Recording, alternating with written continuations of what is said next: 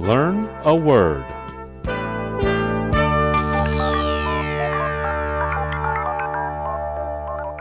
今天我们要学的词是 Dystopian. Dystopian is spelled D Y S T O P I A N. Dystopian. dystopian 的意思是反乌托邦，一个不受欢迎甚至令人恐惧的社会形态。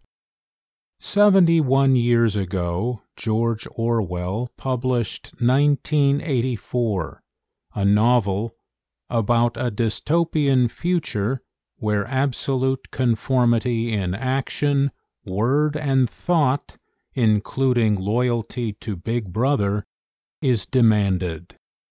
七十一年前，乔治·奥威尔出版了一部关于反乌托邦的小说《一九八四》，里面描绘了一个要求人们在行动、语言和思想上绝对一致，而且忠诚于老大哥的未来社会。